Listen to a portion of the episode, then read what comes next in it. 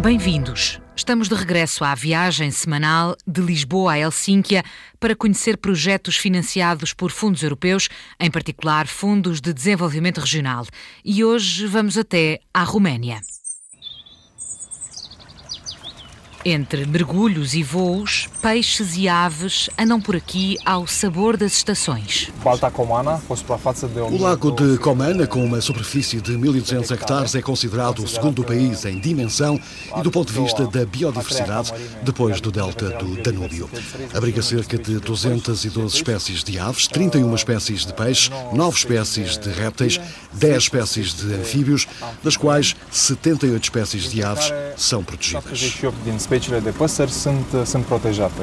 Estamos no sul da Roménia, na região da Muntênia, a 30 quilómetros da capital, Bucareste. Mas o ambiente pouco faz lembrar a cidade. Aqui tudo é bucólico e harmonioso, romântico até. Partimos num passeio de barco com a equipa do Parque Natural de Comana. Ao leme vai Crotoro Catalin Mihai, responsável pelo programa educativo do parque. Há espécies de patos selvagens, muitas, são cerca de 10 espécies de patos selvagens, e outras espécies de aves, como o grande e o pequeno mergulhador, que apenas permanecem aqui durante o verão. Das espécies de peixes, existem duas de interesse especial do ponto de vista da conservação, o cabós de Comana e o Umbra cramenen.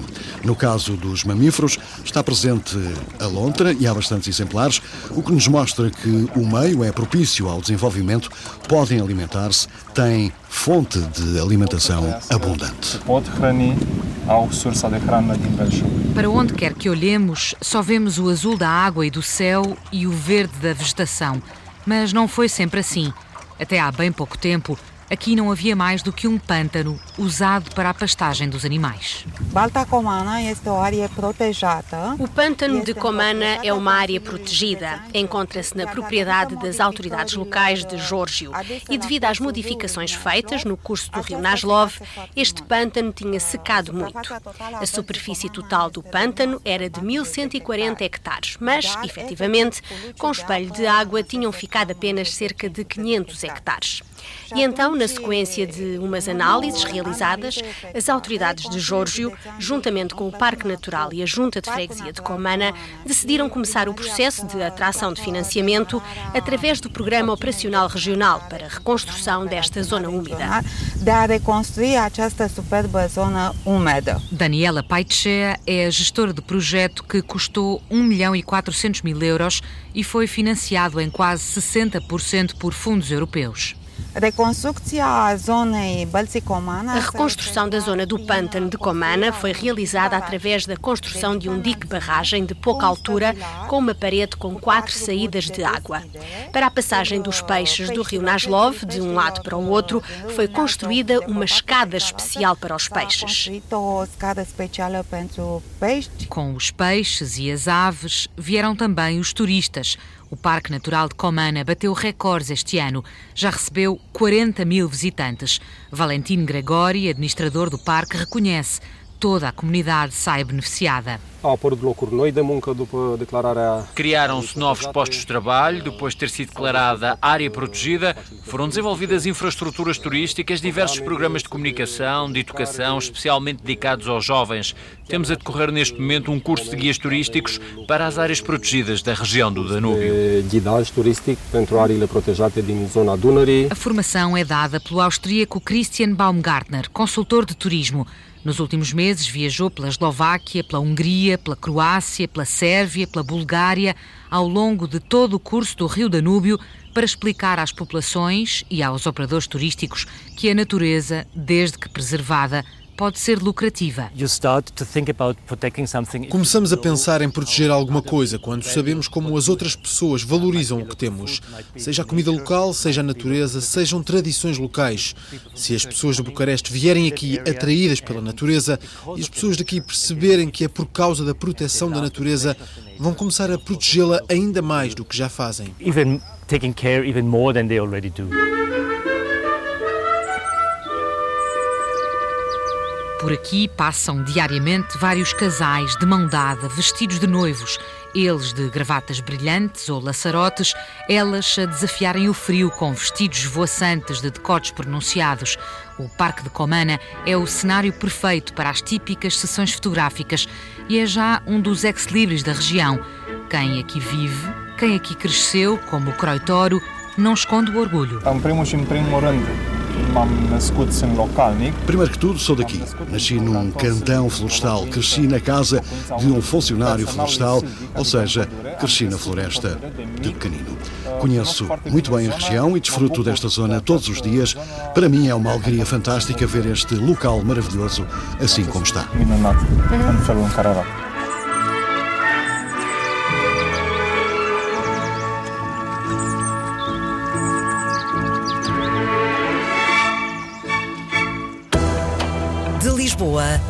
A Helsínquia. Am putea să vorbim ore întregi despre dezastre naturale și Seguimos viagem pela Roménia em direção à região da Transilvânia. Vamos visitar um lugar com dois mil anos de história. No centro da praça do mercado da cidadela de Alba Iúlia está um homem trajado com uma malha de metal sobre o tronco, uma cabeça de leão prateada no peito, um manto de um tecido pesado sobre o braço que segura um bastão e um capacete que só deixa à vista olhos e boca. O meu nome é Caio Cássios Proculianos. Eu fui buscar este nome a uma inscrição aqui em Alba Iulia, a antiga Apulum. Ele era um centurião da 13ª Legião Gemina, sob o comando do imperador Antonino Pio. Caius Cássius é, na verdade, Ciprian Dobra, guia no Museu Principia, o mais recente museu de Alba Iúlia que conta a mais antiga história da cidade. Alba Iulia não existiria sem os romanos, porque a primeira construção feita na cidade foi a fortaleza romana, construída pela 13ª Legião Gemina. Portanto, tudo começa com os romanos. O aglomerado populacional também foi desenvolvido pelos romanos e esse nível de desenvolvimento do tempo dos romanos só voltou a ser atingido no século passado. Na altura dos romanos, viviam em Alba Iúlia 45 mil pessoas. Só em 1980 voltou a haver o mesmo número de habitantes. A dimensão da obra foi tal que ainda não foram descobertos os limites da cidade construída nessa altura, o século II depois de Cristo. Nos primeiros 11 anos, depois da conquista desta província, os romanos conseguiram construir 4 mil quilómetros de estrada e nós conseguimos construir 500 quilómetros de autoestrada em 25 anos de democracia. No pátio do museu há várias placas, lápides encontradas nas ruínas da antiga cidade e duas estátuas de bronze de dois imperadores que aqui dominaram, Septímio Severo e Caracalla. Mas depois dos romanos, muitos foram os povos que por aqui passaram, por perceberem o potencial e a importância desta terra, como explica a historiadora Doina Hendra Biro. Importanța trebuie să o căutăm uh, pe parte în uh, poziția sa geografică, A importância tem de ser procurada na sua posição geográfica e nas riquezas naturais, porque estamos perto das minas de ouro e prata. Estamos perto do rio Mures, que era navegável, e era, portanto, uma rota que ligava este espaço através da ligação Mures, Danúbio, Mar Negro e a seguir Mar Mediterrâneo, pelo que praticamente a ligação estava Mureș, feita. Dunăre și pe urmă Marea Neagră și pe urmă Marea Mediterană, deci practic legătura era făcută. Por aqui passaram otomanos, alemães, austríacos, húngaros. Uh, Habsburgii No momento em que os Habsburgos conseguem conquistar todos os territórios aos turcos, a Transilvânia passa a ser verdadeiramente uma zona tampão contra o perigo otomano. E são então construídas algumas fortificações, como é o caso desta de sistema Vauban de Alba Iulia, a mais importante fortificação da região Transilvânia.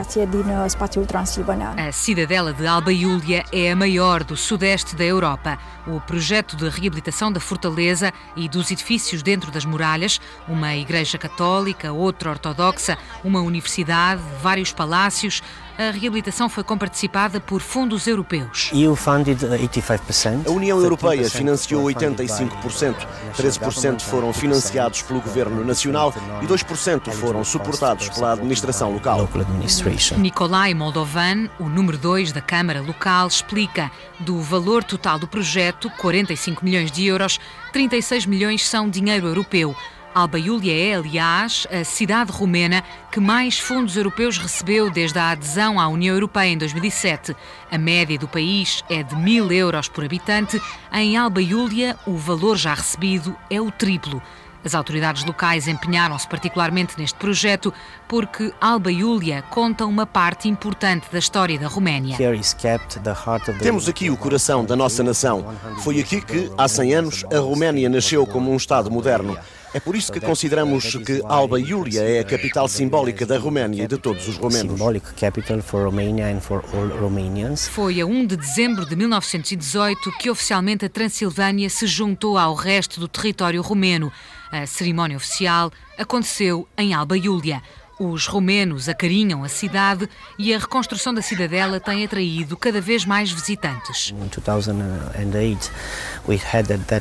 Em 2008 não tínhamos mais que 32 mil visitantes na cidade.